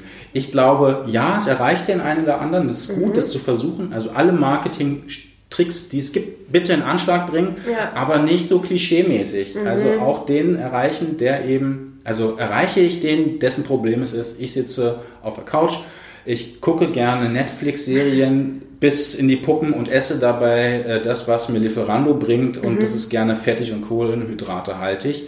Ähm, wenn ich dann mit so einem Sportbild komme, Ja, ja. Dann So. denkt er so, ja, ich gucke auch gerne Sport Ja. und dabei esse ich noch eine Tiefkühlpizza. So, also der kommt nicht raus aus dieser Problematik, die er Er ja fühlt auch sich hat. ja null angesprochen, weil Genau. er denkt, das ist nicht der So, Mann, der ich so, bin. Also, Genau, so. Und wie kriegt man das also gut hin? Mhm. Ich weiß, es ist extrem herausfordernd, aber äh, hallo, die Menschheit überlegt, zum Saturn zu fliegen. Werden sie daher vielleicht auch noch irgendwie hinkriegen, da schlaue Ideen zu entwickeln. Ja. Äh, aber es muss halt gewollt sein. Ich habe den Eindruck, es ist vielfach nicht gewollt, weil es nützlich ist, weil dieser Konsum, weil es super praktisch ist, ähm, dass das funktioniert, dass die Leute da mitmachen. Ähm, und deswegen ist der Druck nicht so hoch. Und die Jungs sind da auch schambehaftet und Mhm. sagen eben nicht, äh, hallo, ich bin adipös, äh, huhu, Hilfe, sondern ja, die werden frustriert und versuchen irgendwie mitzuhalten. ja, oder ähm, kultivieren daraus irgend so ein Ding, ich bin halt ein echter Kerl und deswegen Ja. fresse ich besonders fettig und äh, Ja. sauf dazu drei Schnaps und nicht nur einen wie so ein, wie so Genau. ein Mädchen. So. Ja. Mhm. Ähm, das muss durchbrochen werden. Ja. Genau. Wie Und ist, ist halt Wie ist nicht einfach, Nee. aber wir setzen uns dafür ein, dass es überhaupt Das gesehen ist- wird ja. und dass es, ähm, ich wünschte mir einen Herr Lauterbach, der in einer Sendung gegenüber von Kurt Krömer sitzt, der gerade kurz zuvor publik gemacht hat, dass er unter Depression leidet, Ja. dass er dann nicht nur über Corona schwadroniert, sondern den anguckt und sagt, Kurt Krömer, wir haben ja noch ein Thema psychische Gesundheit von Männern. Ja. Macht er aber nicht. Ja, und dabei So. ist es so gut eigentlich auch, dass Prominente an die Öffentlichkeit gehen Absolut. Ne, und sagen, ich, es wird ja oft auch belächelt und gesagt, ja, was sollen die schon haben, ne? Ja, denen geht's so ja. gut. Aber sie fungieren ja eigentlich als, ähm, ja, als Vorbildfunktion oder wissen, ich stehe in der Ja. Öffentlichkeit. Aber wenn du da nicht einhakst, dann können die ja auch nicht viel mehr machen. Ja, ja. total. Absolut. Also da wünsche ich mir sehr viel mehr Sensibilität, auch gerade in der Verantwortung. Es wird dann immer gerne auf den Bereich der Gleichstellungspolitik geguckt, die sollen das mal machen. Ja. Aber wenn man sich den Haushalt, den Bundeshaushalt anschaut, dann haben die 12 Milliarden für Familie, wo ich weiß nicht, 80 Prozent in Elterngeld und äh, äh, Kindergeld geht und äh, dann bleiben noch irgendwie so ein paar Tausender, ich übertreibe jetzt ein bisschen, für Gleichstellung über. Reicht ja auch. Dann guckt man sich ja den Haushaltsposten für Gesundheit an. Der ist dann 55 Milliarden groß, also fünfmal so viel. Und die ganzen Masse geht in die Krankenkassen und die machen trotzdem keine wirklich guten Kampagnen. Also Und die A- Expertinnen und so. Experten sitzen ja im Bereich Gesundheit. Also Absolut. Gleichstellung, ja, Absolut. die können den Trigger Ja. geben, so wie Ja. ihr es macht. Ja. Aber du, wie willst du es bekämpfen, wenn du keine Ahnung hast von Ja. Gesundheit und Medizin? Absolut. Und Ja. da muss einfach viel klarer hingeschaut werden. Also ich freue mich total, dass Gendermedizin auf dem Vormarsch ist. Mhm. Ich finde es aber schade, dass hier sehr stark auf diese Lehrstellen von Frauen, also der Androzentrismus, der bekämpft wird, total richtig und Andro- trotzdem Androzentrismus, also dieses den Mann als Nullpunkt setzen, wie du es gesagt hast. Ah, Ja, danke. ähm, dass das ähm, angegangen wird Ja. und problematisiert wird, äh, weil es ist ein faktisches Problem. Ja. Aber wie du schon sagtest, wie, wie wäre denn Crashtests, ja? Da Mhm. wird die 1,75 Meter große, ich weiß nicht, 70, 75 Kilo schwere Person genommen Ja. und alle, die zu klein, zu dünn, zu groß, zu dick, zu breit sind, Ja. Die haben ein den, Problem. den smasht das Hirn, so beim Aufprall. Ja. Und das muss auch in der Medizin natürlich entsprechend gemacht. Ist etwas holzschnittartig, ich weiß, die sind ja. komplexer und modellieren breiter, aber es ist die Grundproblematik weiterhin Ja. vorhanden. Ja, wir haben ein Thema ausgelassen, das habe ich bewusst jetzt nur ans Ende gepackt, ähm, weil ich finde, das ist das typische Thema, worüber man sich immer unterhält. Ich fand die anderen Themen einfach so, dass ich gesagt habe, die waren mir überhaupt nicht bewusst. Aber ein Thema ist natürlich Familie, Vaterschaft, wo, was, wo ihr auch, wo wir schon ein bisschen jetzt immer angerissen haben, wo ihr auch ein Thema ähm, oder ein großes Thema habt. Und du hast ja auch gesagt, gerade Familienpolitik ist auch ein Hauptteil was ich da so gemerkt habe in meinem Freundeskreis ist, dass Fam oder ja Frauen oft, glaube ich, dazu neigen, den Vätern nichts zuzutrauen. Also ich habe so dieses Gefühl, wir haben auch bei meinen Freundinnen sehe ich das. Wir haben dieses, ja, ich, ähm, er, er probiert es jetzt mal zwei Stunden mit dem Kind zu Hause, aber ich bin die ganze Zeit erreichbar und wenn was ist, dann fahre ich nach Hause. Nun habe ich noch keine Kinder. Also ich bin da wirklich auch ganz vorsichtig, kann natürlich ganz toll von außen urteilen. ähm, aber ich bin so groß geworden, dass mein Vater, glaube ich zumindest, einen sehr großen Anteil hatte. Also ich hatte nie das Gefühl, ähm, er könnte sich nicht um mich kümmern. Und hatte er schon Kinder auch vor mir. Ähm, aber trotzdem glaube ich, wir müssen den Männern mehr zutrauen. Also das ist so mein Gefühl. Natürlich gibt es, glaube ich, eine biologische Zeit, wo die Mutter unverzichtbar ist. Ja, sei es dann stillen, wenn das geht. Und ich glaube auch diese körperliche Bindung anscheinend, die, die, die ein Baby verspürt, die, was ja am Anfang auch noch gar nicht so richtig weiß, ich bin ein eigener Mensch, ich bin ein eigener Körper, sondern wirklich mit der Mutter irgendwie eins ist. Das kann ich tatsächlich nicht so gut beurteilen. Aber trotzdem habe ich das Gefühl, Väter brauchen diese Rolle und müssen auch ihre Erfahrung machen und Fehler machen dürfen mit dem Kind, um da reinzuwachsen. Oder wie, ist- wie ist da so eure Perspektive? Vaterschaft beginnt sozusagen von Anfang an. Also mit der Zeugung geht es dann ja los. Und da ist halt die Frage, wie Verantwortungsübernahme definiert wird, gesellschaftlich, die dann ja vom Einzelnen gespürt wird als das, was ist normal. Also was wird von mir erwartet? Was sagt Mama, Papa, also die Großelterngeneration? Was sagt mein Freundeskreis? Was sagt das Arbeitsumfeld oder das Studienumfeld, wenn die Leute jünger sind? Ähm, ähm, Milieuunterschiede, ähm, so. Und da gibt es einfach sehr starke rote Linien, die sich seit, ich weiß nicht, 100 Jahren mhm. äh, entlang dieses bürgerlichen Bilds von Papa schafft die Kohle ran und Mama macht es zu Hause, die sich extrem erhalten haben. Selbst in der DDR, wo die Frauenerwerbstätigkeit gigantisch hoch im Vergleich zum Westen war, blieb dieser Aufgabenbereich quasi naturalisiert an Frauen hängen. Und man fragt sich, warum eigentlich? Ich frage mich auch, wie man auf die Idee kommt, dass Mütterlichkeit etwas Natürliches ist. Auch die Frau ist erstmal komplett überfordert mit diesem Zwerg mhm. und macht das halt irgendwie. Klar, learning by doing. Ähm, da könnten Männer natürlich einfach auf die Idee kommen, hey, learning by doing, kann ich auch. Ähm, also soll heißen, wenn der von Anfang an da ist und sich mit diesem Würmchen von Menschen auseinandersetzt, mhm. dann ähm, passiert sofort was. Es gibt ganz spannende Untersuchungen und auch Dokumentarfilme, wenn man jetzt nicht da lesen will, die die Bedeutung von Hautkontakt beispielsweise ähm, herausstellen. Und sehr schnell merkt man, äh, wenn ich auf meinen nackten Oberkörper mein Baby lege, dann passiert da was. Also hormonell, mhm. äh, sensorisch, tralala, irgendwas wird ausgeschüttet und ähm, mhm. so. Also biochemisch plus psychisch und alles ganz kompliziert. Ich verstehe das nicht alles, aber wenn ich das nicht mache, wenn ich das nicht mache, habe ich es nicht. So. Ja. Also das heißt, ähm, deswegen, ich sagte es schon, die ähm, Väterfreistellung nach Geburt ist total ja. wichtig, weil das ist diese essentielle Phase, wo das Kind dann nämlich spüren würde, in diesem, ich weiß noch gar nicht, dass ich eins bin und ja. nicht eins mit Mama. Ähm, da geht es sehr schnell, dass dann plötzlich auch andere Körperlichkeit erlebt wird ja. und in eine Verbindung äh, bringt, was ein ganz anderer Start ins Leben ist für das Kind, ja. aber auch für die begleitenden Erwachsenen, die Eltern ja. oder meinetwegen auch noch andere soziale, dichte Geschwister. Vielleicht gibt es eine Oma, die mit im Haus wohnt oder, oder, oder. Wenn die in, in, so eine dichte Bindungsbeziehung unmittelbar gehen, ist das total wichtig.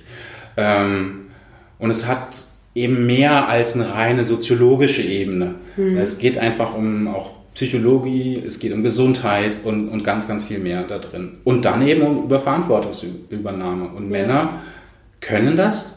Ja. äh, immer wieder, äh, es sind ja eher seltene Fälle zum Glück, aber wenn äh, die, die Frauen im Kindsbett versterben, ja. bleiben die Männer mit diesen Kindern alleine. Ja. Und siehe da, die Kinder gehen ja. nicht alle zugrunde, sondern es funktioniert ganz gut. Es ist schwierig, es ist herausfordernd, gar keine Frage, ja. weil man eben alleine ist. Äh, da können ja Alleinerziehende ein ja. Lied von trällern. Ähm, mit, mit Verwitwung ist es ja nochmal deutlich schwerer, weil man noch eine andere Ebene von Trauerarbeit und sowas zu bewältigen hat. Aber sie können das. Also man kann die mal als positives Beispiel hernehmen. Ja. Und ähm,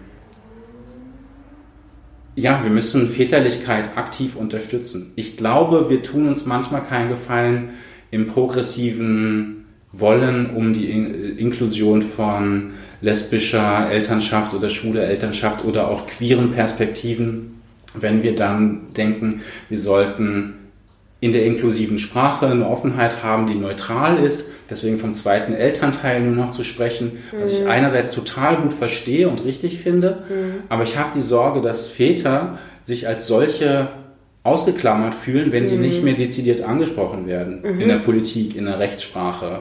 Ähm, das sind einfach wichtige Marker in den offiziellen Spielregeln und dann müssten sie sich auch wiederfinden. Das ist auch eine gewisse Identität einfach, die man aufbaut, ne? Mhm. Genau, und also man kann natürlich sagen, wir dekonstruieren diese Vokabel Vater und Mutter, dass es die mhm. nicht mehr gibt. Ich bin dann einfach die verantwortliche Position äh, in der äh, Welt meines äh, des Kindes. Ja. Meines Kindes ist dann ja auch schon schwierig. Ja. Aber ich glaube, das ist so alles noch ein bisschen Science Fiction. Mhm. Die Realität ist, die Menschen erleben sich als Mütter und Väter ja. und meinetwegen auch als Mitmütter, so dass man das dann in lesbischen mhm. Beziehungen gut lebt. Überhaupt gar kein äh, Trouble mit. Ähm, aber es braucht die Ansprache von den Männern als Väter, damit die wissen, worum es geht. Ja. Und da ist zu wenig Musik drin bislang. Ja.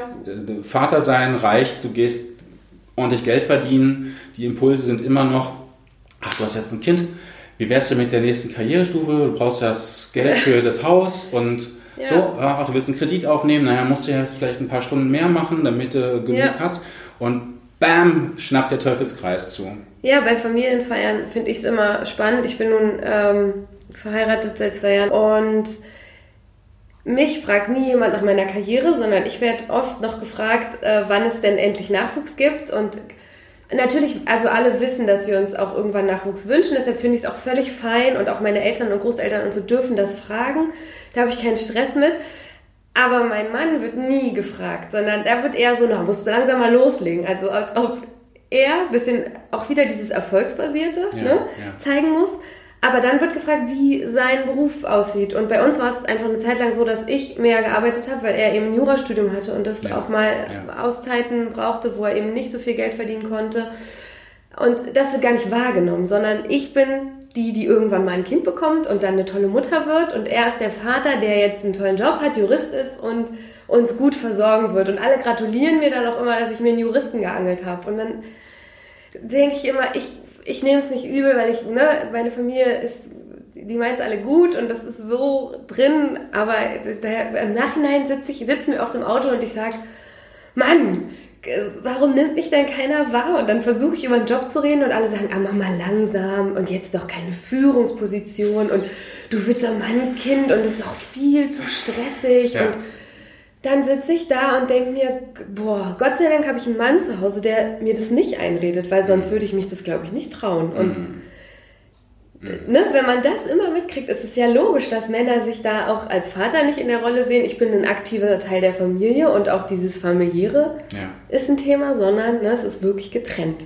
Ja, uns fehlt da ganz klar an guten Role Models. Ja, Ähm, also man kann ja immer gleich die ganz große Revolution, das Tabula Rasa und wir fangen Ja. mal bei Null an, ähm, Ja. ist nicht so ganz realistisch nee. und vielleicht auch gar nicht in allen Facetten wünschenswert. Ähm, aber es fehlt ja wirklich an Role Models. Da Ja. gäbe es Chancen, ja, also eine Ursula von der Leyen mit ihren, was hatte sie, sieben Kinder oder sowas. Mhm. Äh, ja, okay, hatte aber einen ganz schönen Stab an Hilfskräften und Mhm. ein Familiensystem, was jetzt nicht so ganz verallgemeinert ist. Mhm. Hilft also nicht so richtig. Äh, Frau Spiegel hm, hat sich also für Familie in einer falschen Situation en entschieden und ist dann bam gestolpert und hat ihren Ministerinnenposten sofort verloren. Also das sind ja alles nicht so Signale, die ein Oh ja, super. Also ich als Frau, vier Kinder, gar kein Problem. Machen wir äh, und mache natürlich Karriere und werde Ministerin, selbstverständlich. Ja. Sondern es ist immer wieder die Erzählung, kannst du probieren, aber die Wahrscheinlichkeit, dass das nicht wird, ist sehr hoch. Und du bist dann eine schlechte Mutter, weil du hast ja Natürlich, keine schlechte Zeit. Mutter sowieso, aber Ja. naja, da reden Ja. wir gar nicht mehr von. Genau. Mutter ist klar. Ja. Äh, aber andersrum auch, ein Minister Gabriel seinerzeit, der sagte, mittwochs hole ich meine Kinder um 16 Uhr ab, deswegen mache ich da keine boah, der stiehlt sich aus der Verantwortung. Ja. Äh, so ein bisschen Klaköre gab es schon auch, aber so, der, so, was soll das denn? Unsinn und ein paar feierten ihn als fortschrittlich, aber die, die Wucht war eher so, das kann doch nicht sein, äh, ein Minister kann sich doch nicht auf dieses Pille-Palle Privat äh, Parkett da irgendwie davonstehlen. Also, wie man es macht, Ja, in diesem Sinne, das ist alles total abgewertet und äh, es ist eben nicht so, dass man denkt, okay, da sind einfach 30, 40 Prozent an der Führungsspitze, die auch eine Vereinbarkeit vorleben, wo man sagt, ja, okay, das ist echt ein guter Pfad. Klar traue ich mich mit 22 Kinder zu kriegen, weil ich möchte mal vier haben. Ja. Ähm, und es ist auch überhaupt kein Problem. Man hat dann kein Armutsrisiko, sondern es wird schon irgendwie alles klappen. Das ist ja völlig anders. Und äh, von daher, glaube ich, haben wir wirklich noch richtig, richtig dicke Bretter zu bohren. Ja, ich habe auch das Gefühl, dass wirklich ähm, Männer für das diskriminiert werden, was bei Frauen lobend hervorgehoben wird und andersrum. Also das ist mir so ein bisschen aufgefallen bei den Themen, die wir gerade durchgesprochen haben. Also als Mann wirst du diskriminiert, wenn du eine aktive Vaterschaft anstrebst, oder nicht diskriminiert, aber ne, nicht gerade in den Himmel gehoben. So, wenn du sagst, ich will Teilzeit, ich will meine Kinder abholen, mittwochs ab 16 Uhr keine Termine mehr für mich. Ne? Und als Frau ist es so, wenn du... Ähm, montags um 18 Uhr noch E-Mails beantwortest und die wissen, du hast ein Kind, sagen die, oh, wo ist denn das Kind gerade? Und ja, das verhungert gerade in seinem Zimmer, äh, weil es mir egal, Karriere über alles. So. Ne? Oder auch ähm, Pflegeberufe als Frau toll, als Mann, hm. Also da, das fand ich extrem faszinierend und frag mich dann auch irgendwie so, 2022 haben wir. Jedes Geschlecht kämpft irgendwie noch ein bisschen für sich. Und ich habe mich kurzzeitig gefragt, wieso schaffen wir es nicht, gemeinsam zu kämpfen? Weil wir haben Themen, die sich komplett schneiden, aber ich glaube auch, was ich jetzt gemerkt habe, ist, es geht nicht alles zusammen. Manchmal muss man auch in seiner Identität für seine Themen kämpfen, weil man die halt selber erlebt. Ich kann mich nicht gut reinversetzen oder nicht hundertprozentig reinversetzen in einen Mann, weil ich bin kein Mann. ich wurde so, ich bin so nicht geboren, ich ne, habe mit ganz anderen Themen zu tun. Und so eine eigene Identität zu finden, ist, glaube ich, total wichtig. Und sich da auch manchmal abzugrenzen, ist vielleicht auch gar nicht so verkehrt. Ich glaube, man. Ich weiß gar nicht, ob es die allgemeine Zielstellung sein kann, dass wir diese Geschlechter auflösen und so. Einerseits, mhm. wie realistisch ist das? Hm. Mhm. Fragezeichen, weiß ich nicht, ist äh, Kaffeesatzleserei. Mhm. Wie wünschenswert ist das? Ich persönlich würde das als Befreiung erleben, wenn wir uns nicht mehr so stark als Geschlechter wahrnehmen. Mhm. Aber ich glaube, dass das für sehr, sehr, sehr viele Menschen zu weit geht und die sagen, die würden mir einen Vogel zeigen. So, mhm. Was? Nee, das, das ist irgendwie gegeben. Mhm. Äh, und, ja. und, die ganze Zweiheit und dann kommt das Tierreich und dann kommen ja. Mars und Venus. Und also das heißt, es ist mindestens kulturell so tief verankert und eingeschrieben, dass man das nicht, selbst wenn man noch so gute Argumente dafür hätte, dass man so von der Tischplatte gefegt bekommt. So. Was machen wir jetzt mit dieser Erkenntnis? Ähm, das heißt erstmal auf jeden Fall sich anerkennen, wechselseitig ernst nehmen und ähm, ja. unterstützen in, also ich rede jetzt von feministischem Movement mhm. äh, oder von Gleichstellungsorientiertheit. Nicht jede Frau, nicht jeder Mann kann mit dem Label Feminismus so gut umgehen. Mhm. Ja, für, das ist ein rotes Tuch für viele. Weiß ich deshalb mein Podcast? Ähm, ja, aber ich meine, äh, guckt man sich die Menschen näher an und redet mit denen, ähm, dann stellt man fest, hey, die Schnittmengen in dem, was wir wollen, wo wir hinwollen, was wir für Ziele haben, sind sehr ähnlich. Ja muss ich denjenigen, derjenigen das jetzt aufzwingen, hey, das ist Feminismus, nenn es gefälligst auch so? Oder ja. ist es nicht super, wenn die das tun, was ich auch gut finde und ich weiß, ja, es ist feministisch, ja, super, ähm, muss ich denen aber nicht aufnötigen. Also ich das muss ist so, dem Kind nicht immer einen Namen geben. Genau, also es ist ja. so ein bisschen eine strategische Überlegung dabei. Ja. Andersrum wünsche ich mir mehr Gelassenheit. Also wenn mhm. jemand mich Feminist nennt, dann denke ich so, ja, total, prima. Äh, ich kriege da nicht Schaum vor Maul oder Angst oder muss gleich gucken, wo ist der Notausgang, sondern denke mir so, ja, super, ist doch nett. Also prima.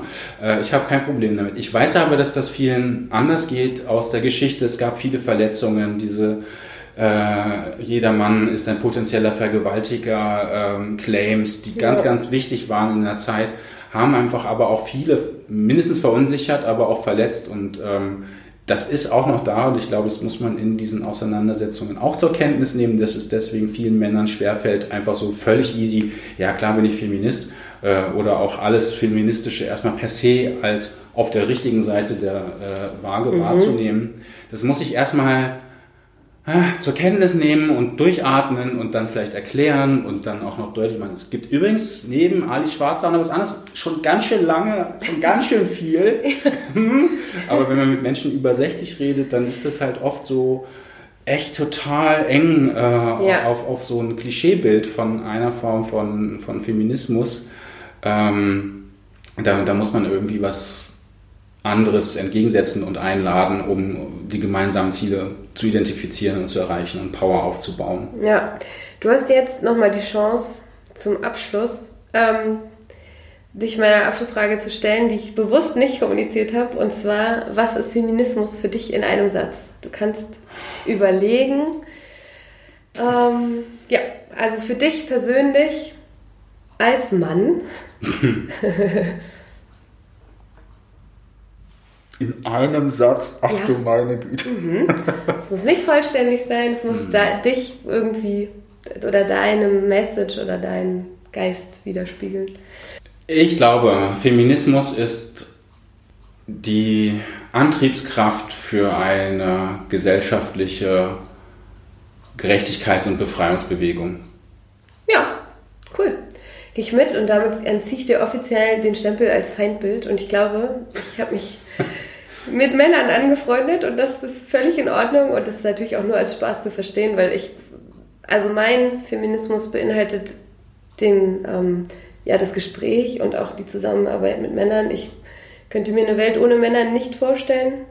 Und es hat sehr, sehr viel Spaß gemacht. Ich glaube, wir könnten noch zwei Stunden reden. Vielleicht. Es wird auch, glaube ich, die längste Folge, aber wir müssen leider hier Schluss machen. Und vielen, vielen Dank, Doug, vielleicht kannst du in den letzten Worten noch mal kurz sagen, wie man sich im Bundesforum für Männer einbringen kann, wenn man jetzt als Mann zugehört hat und sich dachte, ich habe Bock.